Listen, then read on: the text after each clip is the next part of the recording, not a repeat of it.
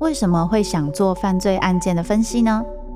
我不是要去讨论其中的猎奇性，这些犯下重大刑案的人，他们可能就是我们身边都会出现的一般人，只是因为发生了一系列的无法承受之重，最终被内心的怪物所吞噬。在这些悲剧性的案件中，你可以看见人性与心理的辗转坠落或求生。与你我都可能经历的深渊。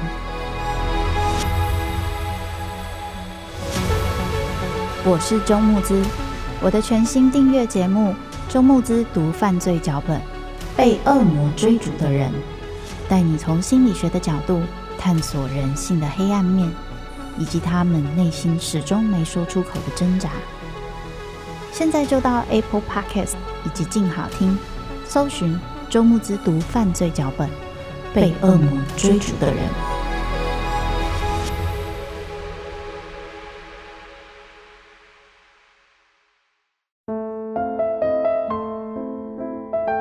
被遗弃的，寻找爱的，想回家的人。每个人生脚本背后，都有他没说出口的伤痕。周慕姿。读灵魂脚本。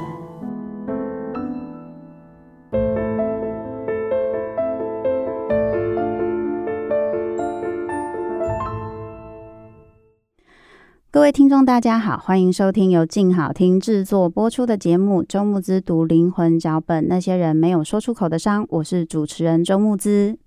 今天真的很开心哦，我们有机会邀请到吴山如 Sandy，这是我第一次跟山如合作。对，我对 Sandy 的印象就是非常的，我直说哦，好，就是非常的聪明，反应很快，谢谢。而且我对你有一个感觉，我觉得蛮厉害的，就是你是一个做事情非常努力的人，感觉得出来。可是你又其实是蛮会照顾身边的人的感受，嗯，所以我那时候就会在想，你应该是一个有时候会蛮辛苦的人，但是你好像又会让我们感觉不会啊，你觉得这样很好。我 我觉得我应该是这几年长大一点了，成熟一点，才真的知道要记得照顾身边人的感受。我并不是一直都很会照顾身边人的感受，但是简单来说，就有点像讲义气那一种，就是说，哦，你是我我这边的人了，我的好朋友了，我要照顾你，所以。在不在乎你的感受的状况下，我要 make sure 没有人伤害到你。哦，其实是类似这样子的成长过程。嗯、那当然，我照的那个味道，对对对，我要保护他，嗯、我要保护呃，不管家人、朋友，呃，跟我亲近的人，或是我很肯定的人，我就会保护他们。是，很自然而然的想这样做。但是反而是长大之后才发现，哎呀，人家不一定需要你保护啊，因为有些人是故意要受伤的啊，就是原来他们有他们的思量。可是我小时候的成长的过程当中，其实。还蛮以我自己的标准为标准哦，嗯、所以你后来是怎么做到这件事啊？就是开始会去留意到，哎、嗯欸，其实好像我想要为别人做的事情，跟他的需求说不定不是一样的。那个时候大概是我二十四、二十五岁的时候，因为我其实从小在教会里面长大，然后一直都是在教会生活环境里面都会是比较同一群人。可是因为我后来出国读书，嗯，然后回来之后呢，被分派到一个新的小组，在那个小组里面，我最熟悉的可能就是只有我的牧师，他是一个哥哥，从小看我长大哥哥，然后还有一个我妹妹。然后其他人都是新朋友。嗯、那在那样子的环境里面，我呈现出来的状态本来就是一个还蛮 hyper 的人，然后就是话很多，很爱跟大家聊天，然后喜欢逗大家开心，大家开心我就还蛮开心的。嗯、又加上我刚刚说的，我为了保护，为了照顾，却没有注意到别人的感受。嗯、那在某一次的聚会里面，大家在分享自己的心里话的时候，哇，就突然好多人他们的心里话都跟我有关，就突然好多人都说。Sandy，我其实想跟你说，我觉得你那天说了一句什么话，我知道你可能没有恶意，嗯、呃，你可能是想要保护我，不要再跟男朋友吵架的时候被羞辱了。嗯、可是你那样说，让我觉得好像我眼光很差，嗯、或者是说，可能有一次的状况是我们大家在拿那个便当，嗯，然后剩下两个。可是我完全没有注意到我旁边有人，然后就剩下两个，我就打开了一个，然后我说啊，我不喜欢吃这种，然后就把它盖起来，然后就拿了另外一个走了。嗯，那我没有注意到是我朋友就在我旁边，嗯，然后他心里面当时的感受就是，所以我就只能吃你不要的吗？嗯，那这当然跟他个人的生命历程有很大的关系，嗯嗯、但是我没有注意到。那他把他这个小小的种子埋下去了之后，在环境里面就会变成一种好像一个氛围，他就慢慢晕染开来。嗯，然后可能我讲什么话，或者是我做什么事情，他就会觉得你看又来了，他只在乎他自己的感受，什么什么。嗯、那我们俩明明是很好的朋友，是，然后后面就突然变得不太开心，或者不太说话。嗯、那就在那一天当中，好几个朋友突然。真的表达了他们的感受，嗯，然后在那一次对我来说，其实是非常冲击的。是我，我其实很 shock，这么多的朋友，原来啊，A B C D E F G 每一个人都不瞒我一到两件、三件、四件事情，然后我就想说，哈，我都没有不瞒你们呢，你们怎么会不瞒我？我到底做错什么？是那在那一次的学习里面，我花了嗯半年到一年，差不多吧，蛮、嗯、久的时间。真正的去 听起来很好笑，就是跟自己说闭嘴，就不要讲话。嗯、但不是说好啊，你们这样我就不讲话，不是，是。而是说先安静感受一下，到底他要的是什么，嗯、或者是其实很多人还讲表面的话，嗯、他们讲的都不是很真心的。对，就是他们会说好啊，可是他们的眼睛是写着大大的 no，对，或者是这些东西，我若观察到了，我会觉得很 confused。所以我在那半年到一年的时间，我就一直很安静，嗯，然后。就真正的变成观察者。是，我觉得你刚刚在讲到一个很重要的东西，就是说，其实你之前在跟他人互动的时候，那个模式跟你跟自己互动的模式有时候会很相像，因为你是一个很解决问题模式的人。嗯、对。就是你不会花太多时间纠结在很多事情上面，就是这个现在最好的决定是什么？看起来以这个状态走了这个东西，成本最好，可问题最容易解决，你现在的痛苦跟困难最不容易再发生，嗯、这个就会是你的选择，所以你的速度很快。嗯，对。但是在你身边可能会有一些人，他们平常的决定跟选择，或是他最在乎的事情，可能不是这个。嗯，所以就等于是，当你不晓得，他们又没告诉你这件事情的时候，你在用你的方式跟他们互动的时候，嗯、而当他们又有很多的心情，觉得说你这样跟我互动会让我觉得我好像很笨，我好像比较蠢，好像你都知道最正确的，然后我都不知道，或是我知道了我不做，我好懒散之类的，他们会把对自己的一些，也许对你的一些投射啊、自卑啊等等，全部丢回你身上。我在猜那一次一定是一个非常。不舒服的经验，虽然你讲的很轻松，嗯、我就想说，如果我是你，我一定觉得天哪，我要退小组。哎呦！可是你知道吗？其实也就是在那一次的机会里面，大家可以把心里面的感觉真正的说出来。是，是因为一来并不是所有人都习惯如此的敞开，嗯、二来每个人当然都有自己的状况跟自己的 pattern。是，那我很习惯在安全的环境里，嗯，我就会觉得。啊！大家都在这边，大家都自己人，那就来吧。嗯，那我可能呃，A 朋友、B 朋友他们俩在对话，我只在旁边看。嗯、然后 A 说：“哎、欸，我们明天去喝下午茶。”然后 B 朋友就说：“好啊，好啊。”然后我看着他的表情、语气、肢体，明明就是不要。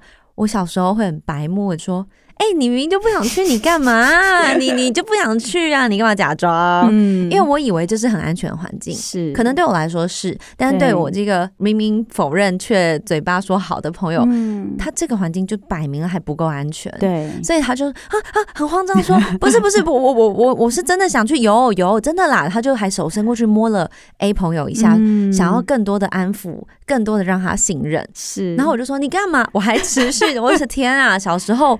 我为什么就没有办法停下来？就是走国王的新衣的路线，那个小有有一点，但是那其实是需要智慧。为什么？发现国王穿新衣的这个故事里面是这个小孩，因为他就是还没有长大，嗯，所以其实很怪的是，我们社会期待的是大家长大之后不会把这件事说出来，但是我们 ideally 又没有真的想要那样，所以我后来想想，就我觉得最重要是用爱心说诚实话，嗯，就是我今天要说实话，可是我的爱心是放在我照顾到你的感受，嗯，可能我能做的只有照顾到百分之六十、七十、八十，但是。我多照顾到一点都好。是，我觉得这大概就是我如何学会，或者是我如何理解，跟如何再次进步的一个过程。嗯嗯。是，我觉得你刚刚在说这个东西的时候，我很有感觉哦，因为。我听你在讲，在那个过程中虽然是痛苦的，可是你花更多时间在描述你其实在这个过程中去学习到的事情。你想学习到就是，OK，我要怎么学会这个照顾人的这一件事情，他是真的有办法对这个人，他真的会感觉到照顾，嗯、而不是一个压迫、一个压力，或是会让他不舒服。对，这真的好难哦。对，我觉得难的其实是你的这个个性。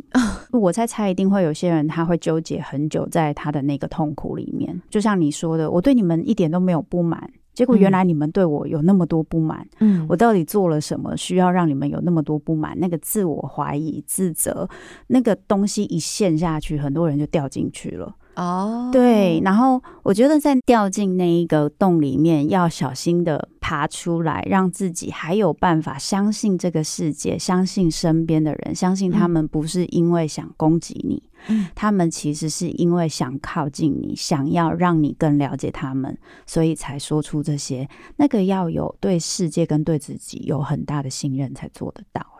那当然是非常非常创伤也很挫折的时刻，嗯，可是。硬要讲的话，我觉得也是因为训练，从小到大的练习。嗯，第一个就是我真的非常感谢我的父母亲给我的教育，或者是把我放在的环境里面，其实相对单纯。嗯，然后他们让我能够选择相信自己。嗯，我觉得这真的是要非常非常非常非常非常多年，呃，非常多次的练习。嗯，所以当我做不到的时候，我们家的 pattern 比较是，我如果跟我父母亲说怎么办，我不会。嗯。大概十有八九，他们都会跟我们说：“那我怎么办？我们也不会。”然后我们就会噔噔，那哈呃，好的，现在好，OK。那这个这个房间里面有两个人啊，一个小孩啊，一个大人，然后大家都不会怎么处理。嗯，那但是我妈妈、我爸爸他们就说：“那我们来想办法。”嗯，那我妈妈的方式是走比较条列式，她就会说：“好。”嗯，妈妈这样看可能会有一二三这三种办法，一的优点缺点，二的优点缺点，他分析给我听，嗯、然后让我自己做决定。是，当我做了决定，他也会半威胁的跟我讲说：“这是你自己的决定哦，嗯、所以请你自己负责任。”嗯，所以你就知道说：“哦，我没有台阶。”对，我懂，我懂，我懂。你最好是想清楚。是对。那我也当然小的时候也尝试过啊，就是没关系，那我就乱选。然后果然出了状况，或者是没办法帮自己擦屁股了。回头我妈就说：“没办法，我已经跟你说过了，你要自己想办法。”我觉得你妈跟我妈可能会成为好朋友，因为我妈小时候也是这样对我的。对，所以也会很自然的，所有事情发生的第一刻就是反射动作啦，就是已经不是先去处理感觉。是，当然，尤其这是您的专业，你一定会想说。我知道我现在很害怕，我知道我现在恐慌，嗯、甚至我现在我知道我在下一秒我可能就会对这一切我的信任可能会崩盘。是，但是我先解决事情，真的，真的，甚至会有一点想要催眠自己，就是。我只要解决了就没有了，解决了就好了，解决了就不用再感受这些感觉了。对对，可是老实说，这也不是算很健康的事嘛。是，的确是。那我自己体验到这个，是我甚至可以说，我今年呃，我三十二，准备要三十三岁，我还是在体验这个感觉。嗯，就是我很矛盾的是，我在感觉跟我不想感觉。对，我很有感觉，嗯，但是我习惯不要注意到它。嗯，那到底我是有感还是无感？我这是非常非常矛盾。我可以跟你回应一下我自己的经验，因为我自己在念智商之前，我一直觉得我是一个感受很多的人，可我后来才发现，其实我也是有一个按键，一按下去，情绪就会关掉。然后有的时候情绪很多，写诗的时候啊，写词的时候，哦，那时候情绪很多，听歌流眼泪啊什么的。可是平常做事情的时候，我会有一个可以关掉的方法。是，那我觉得这个跟，因为等一下也许我们可以聊聊，就是跟小时候的亲子化的一些经验，的确是有点关系的。然后我一直都没有发现这件事，然后我后来在念了智商之后，我就觉得，哎，我对别人的情绪，对自己情绪的觉察好像很高啊。那这个部分对我的工作帮助很大。一直到我爸爸在前几年过世的时候，那时候我正在做咨商工作，然后我在接到消息之后，我完成了那天的工作，我才赶到医院。然后我那时候在工作进行当中的时候，我没有任何觉得我被影响，我真的没有觉得我被影响，我没有觉得我故意撑着，我就是很专心的把注意力都放在我在工作的对象上，然后我就把我的工作完成，就是该做的事。对对对，该做的事，因为我 觉得这么临时，然后我做完之后离开，上计程车往医院。然后我就突然在车上崩溃大哭，然后完全不知道为什么，真的是完全不知道为什么。我那时候就觉得就很乱、很乱、很乱的心情，然后整个就崩溃掉的那个感觉。然后后面我又好像又没事了，继续工作。过了一个月之后，在操场上跑步，那时候工作没那么累。我突然在操场上一边跑一边哭，一边跑一边哭，然后就跑了四十分钟。就哭了四十分钟，然后我就觉得那一个情绪，像你刚刚说的，到底我们是情绪觉察高还是情绪觉察低？我后来有点感觉是，有时候好像是我们的情绪觉察是高的，我们对身边的一些事情的变化感受度是高的，所以我们会发现这些感受度有时候会影响我们做该做的事情。嗯，所以我们开始有一个机制帮我们把那个模式可以变换到工作的模式。对，我也曾经想过这件事情，然后我就做了一个统整，就是我的答案呢，就是我是一个非常有感觉的人，嗯，非常。嗯，那当然，在成长过程，一定是在磕磕碰碰、跌跌撞撞里面，意识到说，哦，原来这么有感觉是很受伤的，是很蛮辛苦、蛮痛苦、蛮不舒服的。嗯，可是我还是很有感觉，那到底要怎么办？然后我就在自己脑袋里面用一个图像来解释我自己，就是我的感受很像是一堆的肌肉啊、神经啊、血管啊，各式各样的东西，好多好多。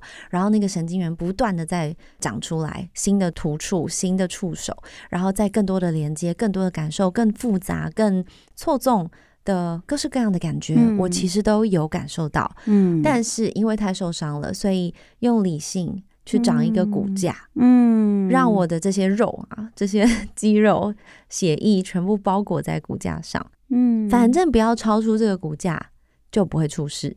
这好像就是你找到安全感的一个方式。对，所以我就开始大量发展我的理智。我的理性，老实说，它是一个很棒的优势啦。我可以处理非常多的事情，我可以多工。嗯、呃，当然，当妈妈之后，这是更加分的一件事。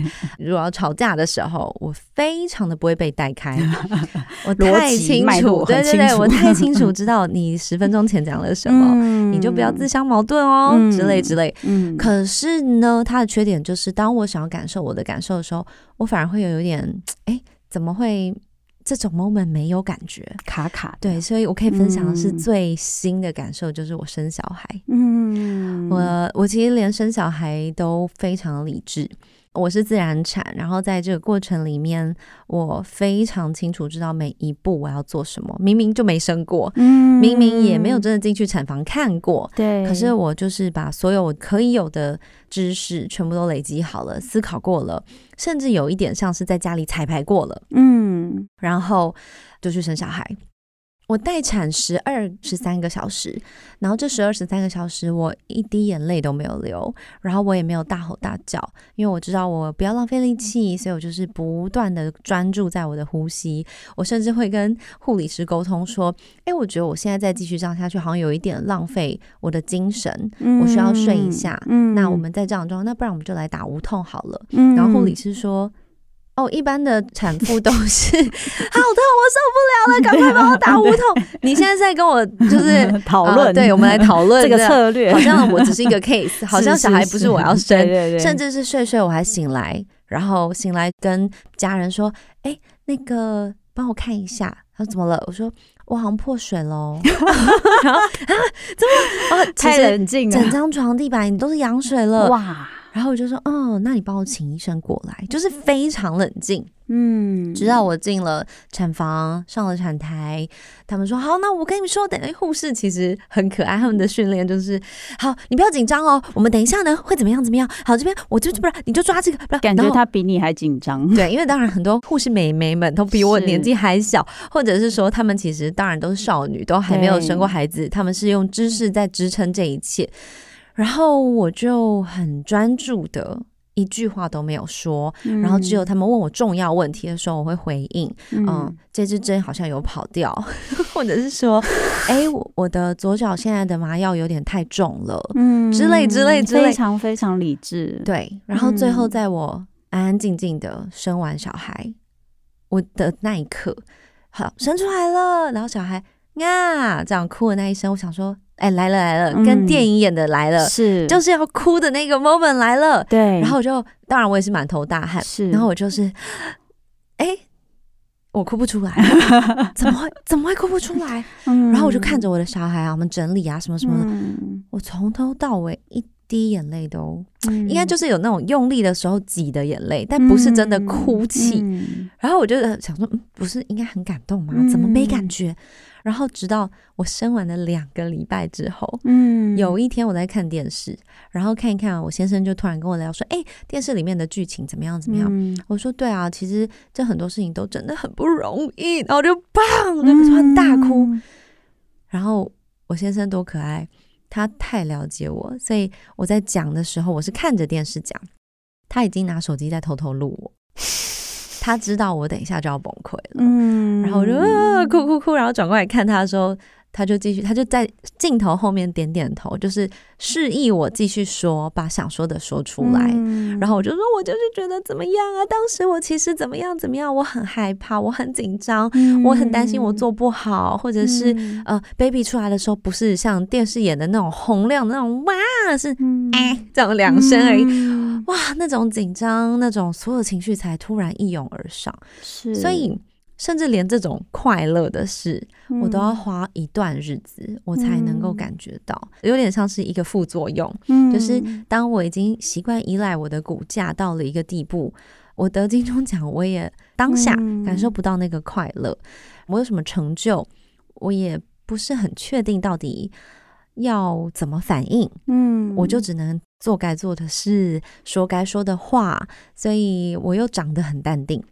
所有人就会以为，嗯，嗯啊，他太有把握了，他没事啊，他都知道，然后甚至有人跑来问我说：“哎、欸，你是不是早就知道你会得奖？嗯，你是不是早就看到名单？”嗯，我说我不知道啊。嗯、他说：“那你当下怎么有办法那么冷静的？谢谢评审，谢谢大家，为什么？”嗯、我说：“没有，是单纯的，就是我知道该做什么是对的，对，就这样而已，真的是 That's it。”那回应你刚刚讲的那个关于爸爸过世这件事情，嗯、我大概二十一岁的时候，同一年接连的体验到跟我很亲的我的外公外婆过世。嗯、其实我那时候也发现，很快速的意识到我哭不出来。嗯、但是几年之后，我才理解我自己同整的一个小小的逻辑或是一个原则，就是死亡是需要花时间沉到心里面。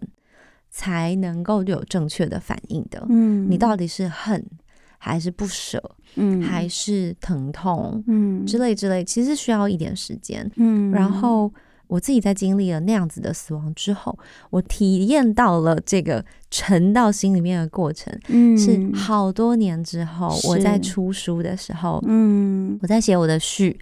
我的序就是在写我的名字，嗯、为什么我叫吴山如？嗯、我名字是我的外公帮我取的。嗯、那这一整个故事，其实我在写的过程，因为他们是客家人，为了要找到他们讲的那个语系，嗯，然后上网找资料啊，找 YouTube 啊，因为要听听看是不是这一种。嗯、因为我们家也不是四线，也不是海陆，嗯，我怎么听都不太对劲。直到我到某一个 YouTube 频道上面点进去。然后就看到一个老婆婆，嗯、然后她在念顺口溜，嗯、然后用客家话念，我就让一个人坐在客厅抱着电脑听，然后就哭了，因为她的语调语系跟我的外公外婆讲的是一模一样的，然后我就无法控制自己，一直落泪，一直落泪，就是。哦，原来你们说的是河婆话，原来这个是我们家的客家话，难怪我只听得懂这个，难怪别人跟我说哦，你是四线还是海陆，我真的不知道，我真的无法回应。而那个当下，我才知道，原来我失去他们，我很伤心，嗯，甚至觉得。好可惜哦，就是我做了这么多，嗯、我甚至已经赶的时间赶得很快了，我两年多就把大学读完了，嗯，我还是赶不及的遗憾，嗯，这些东西在当下是没有感觉的，是，对对对，所以我觉得一个是死亡的，一个是获得，或者是。除了死亡以外的强烈情绪，我都因为练习了理智这件事情，可以也可以说是过度练习，嗯，所以导致我没有办法很快速的去感知到它。嗯，刚才听你讲的时候，我刚刚有一度其实红了眼眶，呀，我看到了，你 怎么了呀？没有，因为我在听你讲，特别是你在讲你在找那个名字的那个部分，然后讲到你说，哎，听到那个是你外公的腔调，说，我真的可以感觉到你对他们有好深的爱。嗯，可是我在中间也有一度感觉到，就是我觉得你一定在某一段时间很辛苦，你已经练习好，你学会自己找到一个方法，就是我要怎么样把我的脆弱收好。嗯，因为我必须要收好，我必须要自己学会解决很多问题，嗯，很多事情我必须要靠我自己，我没有别人可以帮忙，嗯，所以我没有太多的时间可以感受这么多的情绪。要能够感受情绪这件事情，它有一个非常重要的关键，就是韧性是要有空间的，yes，还有时间，对，旁边有人，你任性，他可以 hold 着你，你受伤，他马上会保护你。嗯你遇到一些事情，你瘫软在地，说我就是不要做，我不想做，我现在就是只有情绪。他会拍拍你说好，那我们接下来可以怎么样？你会知道有人可以依靠。嗯，要有这一些空间、时间，甚至这些人，我们才有办法任性。诶，否则其实很多时候我们没有太多任性的权利跟空间。我觉得光是去认知跟理解。你去感受自己的情绪，或者是沉浸在当中，不是任性的事，嗯，就要花很大力气。是是，可能长大了，我们会把它统称为这是一些任性的行为，嗯，或者是说，可不可以不要管我？我就是想这样，嗯，我就想叛逆一下，嗯。可是这些都是负面的词汇，可是明明我们的组成就是有这些东西。对，如果它是不好的，嗯，它不会存在。嗯，它本来就是很 neutral 的东西，只是我们怎么使用、嗯、怎么看待、怎么处理跟面对。嗯、那我觉得，确实在我成长过程当中，我没有什么机会可以好好的去。沉浸在我自己的情绪里面。嗯，我有点好奇哦，你怎么看你的这个特色？因为刚刚我们有聊到嘛，就是要那么快的把自己的情绪收纳好，准备好做对的事情。因为我们其实一直有在讨论这个，就是我们要知道现在有应该做跟一定要做或是一定要解决的问题这些东西。这个东西其实我有听你在其他节目也有提到，就是你有发现自己其实是一个还蛮亲子化蛮严重的。的孩子，而且你刚刚在讲说啊，很会保护其他人啊，那个长姐的那个味道啊，长姐对长姐就是这样嘛，就是会一直骂弟弟妹妹什么事情没做好，但遇到大事情的时候，一定是站在最前面 保护大家。你们骂我吧，你们就骂我吧，我来我来。对，小事子，我弟妹只有我可以骂，你们 都不行，你们走开。对对对，非常保护自己人。对对对，你怎么看自己这个特质？你觉得它是怎么形成的？呃，它是怎么形成的？其实很明确，就是。一来是因为我们家小孩真的很多，嗯、所以其实我父亲非常的忙碌。嗯、那他上班时间又不是一般上班族，所以常常是我们早上起来的时候他还在睡觉，嗯、然后我们去上学了回来了，我们睡觉的时候他还没有下班。哦、所以你们真的能够 double 到所谓亲子时光的，真的非常非常少。所以你说家里面常见的当然就是妈妈这个角色，对，自然而然。我到了国小以后，嗯、家里面就是正式有四个小孩了。嗯、那有这么多小孩的状况下，你就得照顾自己啊。嗯，除了照顾自己，你也要照顾弟弟妹妹。是，如果你还有余裕的话，那就不如也帮妈妈一些忙吧。嗯、对，所以其实很多人会以为我好像从小就有菲佣啊，嗯，嗯，或者是保姆啊。哎、欸，其实没有、欸，哎，就是我妈妈一个人带四个小孩。所以，同时因为自己成长了，嗯、就更能够理解说，哦，很多东西他一定会忽略的。对，他已经没有办法控制这么多东西了。是、嗯，包含我二年级的时候，我弟弟出生。嗯，我一年级的时候，我小妹出生。是，等于我一年级我就开始自己上学了。哇，那妈妈在坐月子，嗯、没有人可以开车载我上学，所以我一年级自己搭公车去学校。我才一年级嘛，对。然后那个时候下课之后呢，就我就是也还没长大，我只知道说我可以自己搭公车去学校，再自己搭车回来。嗯，然后我妈就会在我包包里面放那个十个一块钱，嗯，因为她觉得她给我一个十块钱，我会把它拿去买东西。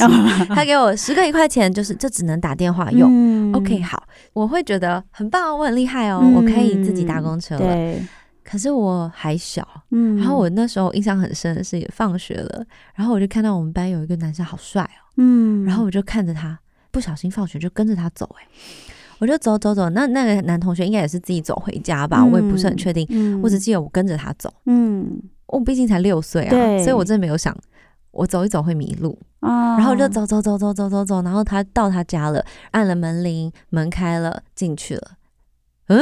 怎么剩我一个人在路中间啊？那我现在在哪里？然后我就呃，回过神才发现是我不知道我在哪哎，嗯，然后就好恐怖哦，天哪！而且那个时候没有行动电话，对对对，然后你还要找到公共电话，对。我吓疯了，我就只能回头，然后赶快想办法找路，然后也不敢说嘛，嗯、所以我就也不敢跟陌生人说，就这样东看看西看看，然后一路走走走，还好被我找回了校门的正对面。嗯，所以我搭了学校对面的这台车，成功回到家，但是我晚了快要两个小时。妈妈应该觉得很惊吓吧？那一天在那个路口等我的是我爸爸，那一天刚好爸爸。早点回来，然后他说小孩怎么不见了？然后我们每天都没有人有办法联络得到我，所以我就这样傻傻的这样走走走走走，到那个巷口看到我爸坐在那个墩旁边，然后他就看着我，他说 Sandy，然后我看到他，然后我想说应该装没事就好了吧，然后我就 Hello，怎么了？然后跑过去，跑过去，我爸说你怎么晚两个小时？然后我其实也没有时间概念，嗯，我也知道天好黑哦，嗯、然后我就啊、呃、不敢讲啊，嗯，然后我就说不知道哎、公车没有来，嗯，说谎，嗯，然后我爸只是不太打骂，所以他就是、嗯、啊走走走回家回家就这样，嗯、所以那个事件之后，我觉得啦，可能就是那一次吓到之后，我开始变得一非常的谨慎，嗯，二。我发现没有人会帮我、欸，哎，嗯，我得自己想办法。是，对，所以那是六七岁的事，再来就慢慢成长。又刚好我小学一直在转学，嗯，我读了三所小学，嗯，然后国中毕业之后又到美国去读高中，是，然后到了美国高中读两年就要申请大学，嗯，所以。到了美国更是没有人会帮你啊！是，然后我我也曾经有一次打电话求救，因为我真的不知道该怎么办。那时候准备要申请大学，然后我很慌张，嗯，因为我才刚去第二年开头，我就要开始申请了。嗯、其实你真的是连英文都讲不好的时候，很紧张、很焦虑、很焦虑，已经。到了一个看咱们真的不行了，嗯、我才拨了一通那个，那时候还用国际电话卡，哦、然后打滴滴滴，然后按密码，然后打台湾的号码，嗯、好不容易接通了，然后接通之后，他那个数字就一直一直倒扣，一直倒扣，一直倒扣，然后就讲很快，嗯、我就说妈妈，我跟你说，我真的不知道怎么办，我我我我申请大学，我很害怕，嗯，我其实有很精准的说出我的感受，嗯，然后我妈跟我说，那你要想办法啊。因为妈妈也没有办法，嗯，然后我就说啊，我因为真的是愣在那里。然后他说：“你现在浪费这个岳阳电话费打电话回来，难道我会吗？难道我能帮你解决吗？”嗯，然后我就说：“可是，可是我不知道我要跟谁讲。”嗯，然后妈妈说自己想办法，啪，电话就挂了。嗯。然后我记得我那天就一直哭，一直哭，一直哭，一直哭。嗯、可是那个时候呢，我跟我妹妹还有另外两个女同学，我们非常好，所以常常混在一起，就是好姐妹。嗯，本来她大家都在楼下，是我自己情绪 hold 不住，我就跑到楼上哭。嗯，哭一哭呢，嗯、呃，我就跑去洗澡，我就一边洗一边哭，一边洗一边哭，结果。我其中一个女生朋友算是一个小姐姐，嗯，她就说：“你怎么洗那么久啊？”然后我才回神，嗯，但她已经跑到浴室里了，这样，嗯，你怎么洗那么久？然后我才回神，我说：“哎、欸，你进来就进来，你还把我灯关掉，你很无聊哎、欸。”然后她就跟我说：“我没有关灯啊。”然后我就说：“啊，什么意思？”然后我就听到我那个淋浴的 shower 的门被打开，是，然后她把我水关掉。她说：“你在干嘛？”然后我才赫然发现我看不到，然后。哇我瞬间停止哭泣，嗯，然后我就跟他说：“我看不到，姐姐，我看不到。”然后他就说：“什么东西看不到？”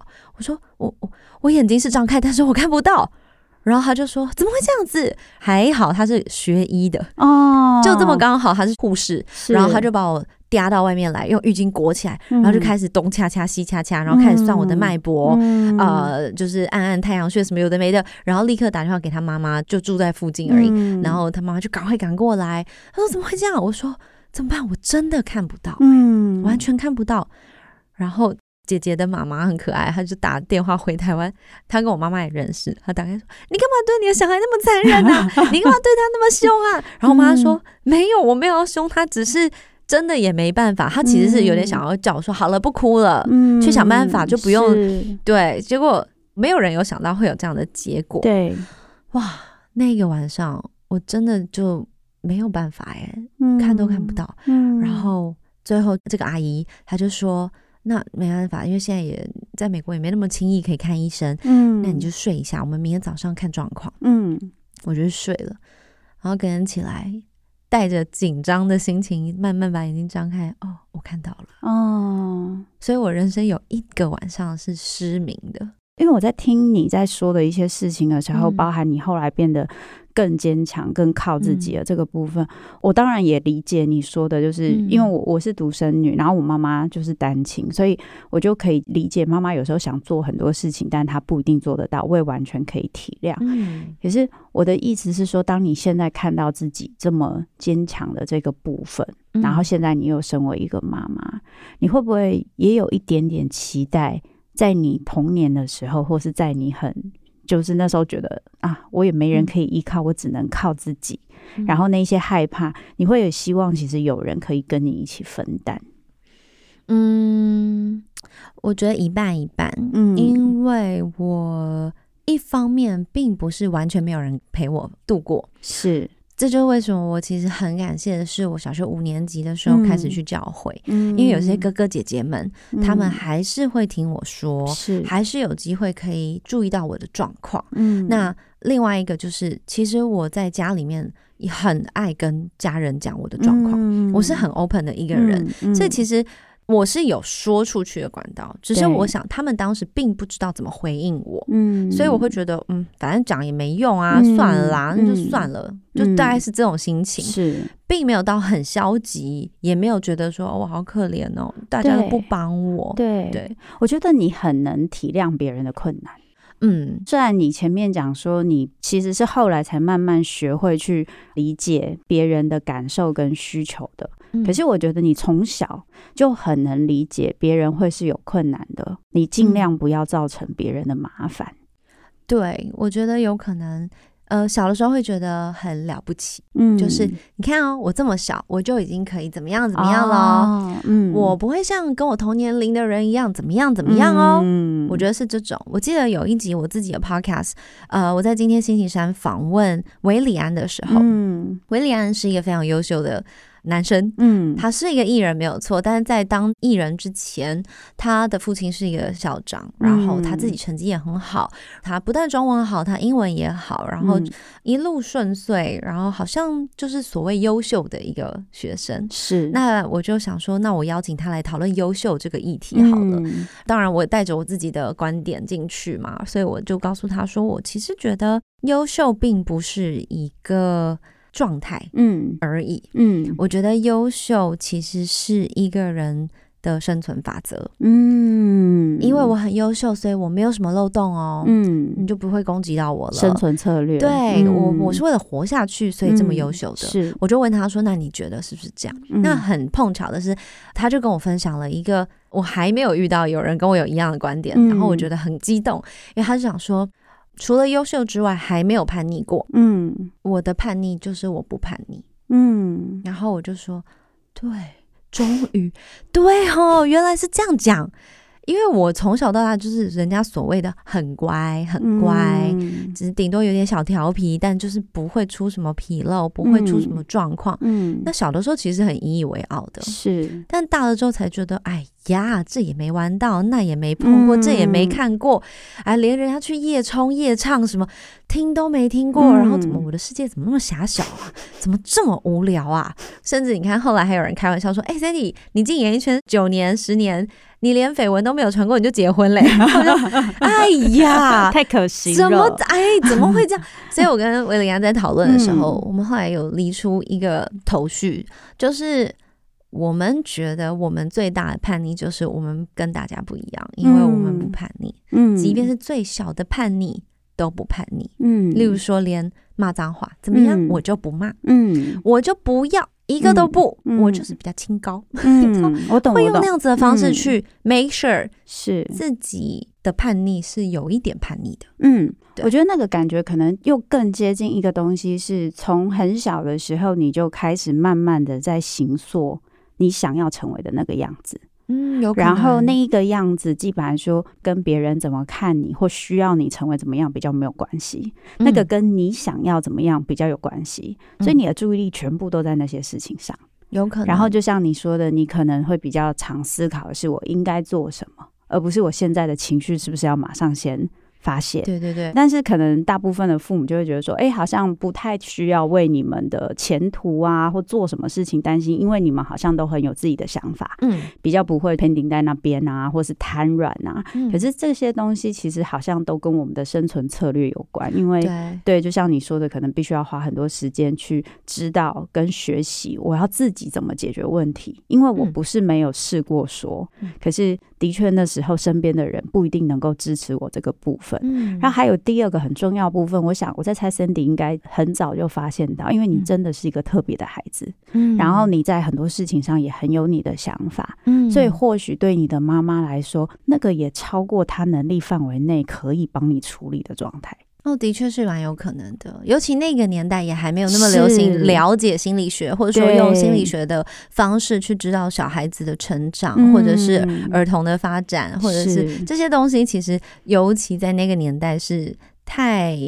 遥不可及，对，嗯，然后就像你说，妈妈有好几个小孩，要把小孩养大就已经很不容易，然后还要去照顾每个小孩需求。我妈光我一个，她都觉得很难搞，是。对，她那时候都觉得很难理解我的脑袋到底在想什么。嗯、所以最后我想要问 Sandy 一个很重要的问题，就是说，像这么多年了，你对自己的理解越来越深，嗯、然后你也发现了，其实你是一个很用理智去处理。你有时候不是很有把握的情绪的这个部分，因为像你的害怕、你的脆弱这些东西，其实都会被你收得很好。那当然，收得很好的好处是，它绝对不会造成麻烦，它也不会造成别人的麻烦。就像你说，你会做正确的事情。可有的时候，你想要感受的时候，并不是那么容易，但现在你有找到写作这个方法。嗯、那当你现在开始成为一个妈妈，然后有你的小孩，这些对你自己的理解哦，会怎么影响你在带小孩、教育小孩的这个部分吗？或是你跟小孩的相处上？嗯，我的儿子绰号叫初一，他现在才三个多月大。嗯、那我其实觉得蛮有趣的，因为。我们自己带嘛，那白天还是有请一个帮手保姆来帮忙，但是晚上跟周末都是自己照顾处理，至少很贴近。嗯，那我觉得在这短短的几个月里面，我跟他的相处。我很轻易的允许他有情绪。顺带一提，因为我找了一个非常有情感丰沛的老公。嗯，我刚刚也在听你老公，感觉很照顾你这个部分。他，他真的是他非常的，你说浪漫，但又不是只是那种谈恋爱的浪漫，嗯、他是非常有感的。嗯，在跟他相处的这几年下来，我也注意到了，原来这样也是可以的。是，然后他有他崩溃的时候，我也会跟他说：“好，OK，那你就哭吧。嗯”虽然我可能常常会有一种为什么这个要哭，或是这哭点到底是，我就很努力的想理解。那因为我已经习惯了，所以反而是我要花力气去更多的。明白，嗯，这个连接点到底是什么？就为什么他会有那么多感性的部分？然后就这样而已，这有什么好哭的？嗯、所以我透过跟他相处，我也在练习，嗯，然后学会了之后，我就会跟初一他在爆哭的时候，刚开始哄哄一哄，哇，真的失控了，我可能就会跟他说：“好吧，那你就哭吧，嗯，你就哭没关系，我陪你，嗯、我就等你哭，你就哭吧。”很难过哈，嗯，刚刚趴着一直转不过来哈，嗯，真的很难过。好，OK，我理解，嗯、那你就哭吧。我觉得这个东西其实某个程度上也算是弥补了我自己，嗯、呃，那种是没有人叫我不准哭，嗯、没有那么可怜，是是是，但是是那种有有有，我看见你在哭了。嗯，好，我看到了，是可以我在这里的，It's OK，你就哭吧。嗯、是对，或者是说他很好笑，他现在还没有办法控制自己的手脚，嗯、所以他要拿玩具的时候，拿起来明明要放嘴里，会嘟到自己的头上，然后就会很挫折嘛，他就会啊啊啊一直叫，然后我就说哦，没关系啊，我们再试一下。再试一下，可是其实以我原本的个性，我我可能就来这里，好，就嘴巴，嘴巴在这边，手在这，来吃咬。嗯、但是那对他来说没有帮助，嗯，对，所以我就觉得我可以在跟这个 baby 的关系里面去学会，哦，我还是可以继续成长啊。嗯，虽然过去的事情、过去的时间都过去了，是，但是未来未来啊，嗯、所以我可以再继续的去理清我的感受，更多的明白。那些我没有感觉到的感觉是什么？嗯，其实我从刚刚访问山如到现在，我有一个很深的感觉。我刚刚想到两个字，嗯、就是使命。哇哦，这么大的字啊！对，我 我不知道为什么，可不可以想到，例如说幸运之类的这种 小小的可爱的就可以了。我我觉得小小可爱的当然也都有，嗯、可是我会想到使命，是因为我不知道为什么想到你之前有在一些访谈聊到你有做盖洛普测验的一些经验，嗯、然后你有讲到你最明显的那个特质，对，是会想要自己或是身边的人去追求更好的。那个卓越的，可能不只是卓越，而是更好、更舒服，可能对他现在的状况更好的生活、更好的选择。就像你刚刚说的，就是你在看一些影片的时候，就会觉得你这个时候如果知道怎么样，你选择怎么样，就不会有这样的结果的这种感觉。对，就是那个希望能够让大家生活的更好，然后会更幸福、更快乐的那个部分，我觉得这有点像是你的使命。嗯，然后我觉得老天好像让你在这个过程中。学会一件事情，就是像你刚刚讲，在面对你的儿子的那个部分，就是学会尊重别人的步调。嗯，然后用这样的方法，你的这个好东西，别人才收得下来。然后我感觉你现在就是在整合这个部分，我觉得好棒。哦，谢谢。我的确是一直在整合。哎，我蛮喜欢这两个字“整合”。嗯嗯，统整，然后再把它们收纳在一起。是，就像我最近非常非常的疲惫，我工作量很大，然后要带孩子，所以我的身心灵负荷其实是很大很大的。嗯，然后我就觉得，我本来就没有想要正能量。嗯，我本来就不是要传递这个东西，对，我想要传递的是一个我真的活着，嗯，所以我有悲有喜，我有高有低，是。我有时候很烦，我就是不想说话，嗯，或什么这些东西。我会写在我的 Instagram 上面。嗯，当然，我不能期许所有人都用同样的深度或是广度去看我的看法。嗯，但是至少我很诚实的记录下来，嗯，因为我的目的就是我想要在有一天我回顾的时候，我知道那个时候我发生什么事，嗯，然后我怎么了。嗯嗯，所以其实这一切的一切对我来说，或许那就是我的任务。是我的任务就不是只是想好，嗯，是把我想好的活好。嗯嗯，行动化，所以你就是想要成为一个诚真实的人，然后诚实面对自己的生命，面对自己，还有面对这个世界。对，因为其实面对自己最难。我也这么觉得。面对世界其实真的还还好，有些人，you know，对，Hi bye friends，掰了就掰了，对，以后再也不会碰到。可是。你要面对自己，跑不掉啊，嗯、跑不掉，真的，而且你很清楚知道，是有些东西真的不会太想看，对对，自己的难堪，对，但是要能够这样去面对，一定要有很高的韧性才是。所以我今天在访问你之前，我本来觉得你是一个。该说很坚强吗？还是说很坚定的人？但我现在想说的最后的感觉是，我觉得你是一个很有韧性、很有弹性的人。谢谢，我非常喜欢这个字的英文。我在大学的时候学到 resilience 啊，对。非常喜欢，是。因为当时英文还不够好，然后只知道哇，这字念起来好好听哦，嗯、然后我就一直在想到底要怎么解释这个字。嗯，那我也确实也是在心理学的课上面学到这个字。刚开始以为是弹性，嗯，可是弹性是妥协跟变动，嗯，但韧性是即便我被推到哪里去，嗯、我不愿意妥协跟变动的时候，嗯、我还可以回得来。对。对，嗯现在这个词还有一个更心理学的翻译法，叫复原力。嗯，你就是一个复原力很强的人。哦呀，确实是，对，不管是自己找到资源也好，或是从内在的资源或外在的资源也好，你在这方面真的都非常的厉害。对啊，对啊。所以回头看我的成长，我还是很感谢。我是真心觉得就算有很多鸟事发生，就算有很多不得已的、遗憾的。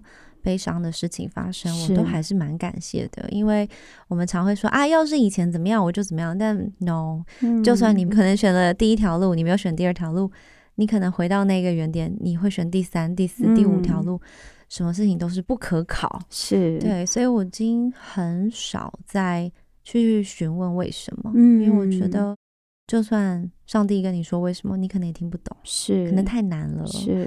对，那不如就把我已经先想到的部分，我就先把它活出来，没错，尽量的对自己诚实，尽量的对世界真实，嗯、大概就是这样，然后。让自己不要对世界失去爱。我觉得你对世界跟对你身边的人爱是很多的，这也是我觉得很棒的地方。对啊，对，真的非常感谢，我会继续努力的。今天真的很开心可以访问到山如哦，那很希望下次没有多久我们又可以再次见面。对，谢谢山如，谢谢，谢谢，拜拜，拜拜。想听爱听，就在静好听。